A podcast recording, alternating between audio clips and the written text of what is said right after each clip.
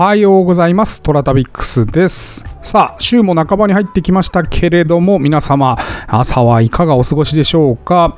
えー、ワールドカップ、日本残念だったね。うん。私はにわにわかファンなので、ワールドカップでしか見ないんですけれども、今回はすごい頑張ってて、面白い試合だったなと、非常に思います。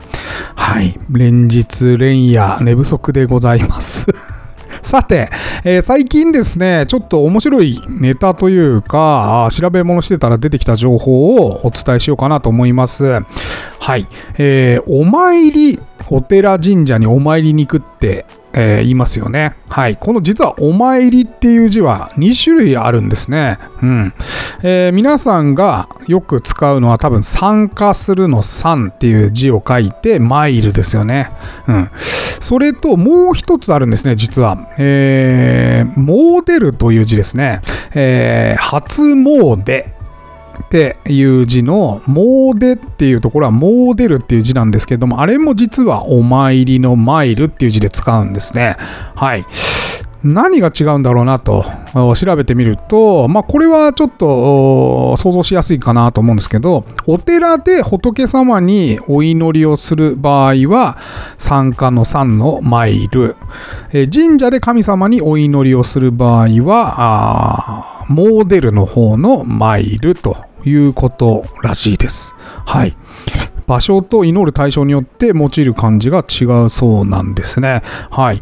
これをまず一つ、最近知った情報。もう一つがですね、参詣と参拝の違いをよく分かってなかったんですね。うん、で、よく雑誌とか読んでると、まあ、例えばパワースポット関連とかね、えー神社、お寺、ね、えー御朱印帳巡りとかっつってね、見ると、参詣しましたっていうのと、参拝しましたって2つ書いてあるんですよね。で、私もね、全然、えー気にせず、両方使ってたんですけど、最近分かったんですよ、これも。えー参詣と参拝は違うんですね。はい。えー参拝は神社仏閣で拝む行為を指す言葉らしくて、はい。えー神社、お寺にお参りに訪れた人をもうお聞きのように参拝客と言いますよね。はい。これは拝みに来てる人たちのことを参拝客というわけですね。えー、参詣はじゃあ何かと言いますと、神社仏閣に行く行為を指す言葉なんですね。はい。だから、拝まなくても鳥居とか山門をくぐった時点で参詣というんですね。だから、お参りはせずとも帰った場合は参詣。えーお参りしてきた場合は参拝してきたというようにだそうです。はい。全然知らなかった。お参りがまず2つあるなんて知らなかったっていうのと、参詣参拝っていうのが2つあると。うんこれも違うということを最近知りました。以上、トラタビックス豆知識でございます。はい。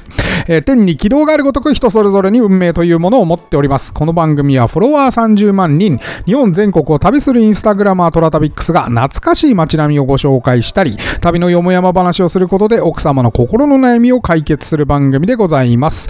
えーてなわけで、今朝の1枚、私のインスタ今朝の1枚は、長野県の龍宮神社という神社でございます。はい、えーこちらの神社はですね、以前紹介したチンコ旅の男石神社。私のインスタのトップ3つ固定してるんですけれども、その中の1つが男石神社なんですけれども、このお隣にあった神社でございます。えー上田市ですね。はい。長野の上田。うんえーなぜこれを紹介するかというと、実はですね、なんか、ここの男石神社とか、それから竜宮神社はですね、伝説がいくつか残っていて、これで面白かったので、ちょっと残しておこうと思って、えーお話しさせてください。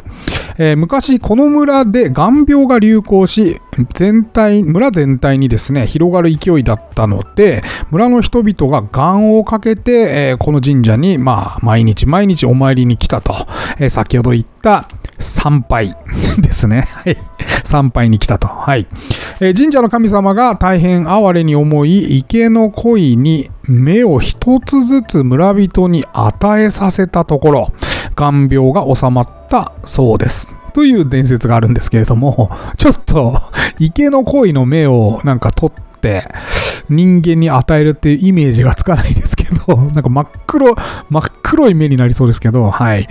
えーそんな伝説が残っていて、で、これが面白いのがね、その村の歴史書があるんですよね。うん、こういう何年にこういうことがありました、みたいな。うんこの歴史書の中に、この竜宮神社の池の中に、本当に固めの鯉がいたという情報、まあ記録が残っているそうで、うん、実際あった話なのかな、みたいに思う 感じのエピソードでしたね。はい。面白いなと思って、えー今ちょっとお話しさせていただきました。はい。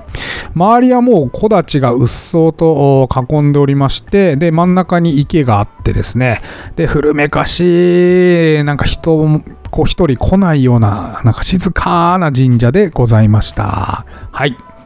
えーてなわけで今日はストリップ旅でございます。えー今日は大阪のストリップ劇場をご紹介しましょう。それではお聞きください。はい、えー今日もストリップ旅、ストリップ劇場のお話をしていきましょう。えーここは大阪ですね。大阪の厚生小劇場でございます。まあ、ストリップのメッカといえばですね、東京が大きいんですけれども、えーここ数年のコロナ、あるいはオリンピック開催によって潰されたオリンあのーストリップ劇場がいくつかありまして、はい、で大阪も非常に一時期は多かったエリアなんですけれども、今となっては、この厚生小劇場と、あともう1店舗しかありません。うん他はもう潰れてしまって、えーいわゆる看板が、えー物悲しくまだ残っているみたいなところがいくつかあるようですけれどもそうなんです営業しているのはこの2店舗しかとうとうなくなってしまったということでございます。はい、でこの厚生小劇場はですねまあなんつうかなおあのー大阪っていう感じのねえーストリップ劇場でございました。はい。なんていうのかな、お客さんと踊り子さんの距離が近いっていう感じかな。はい。で、私はっていうとですね、ここはですね、実は女の子と一緒に行きました。はい。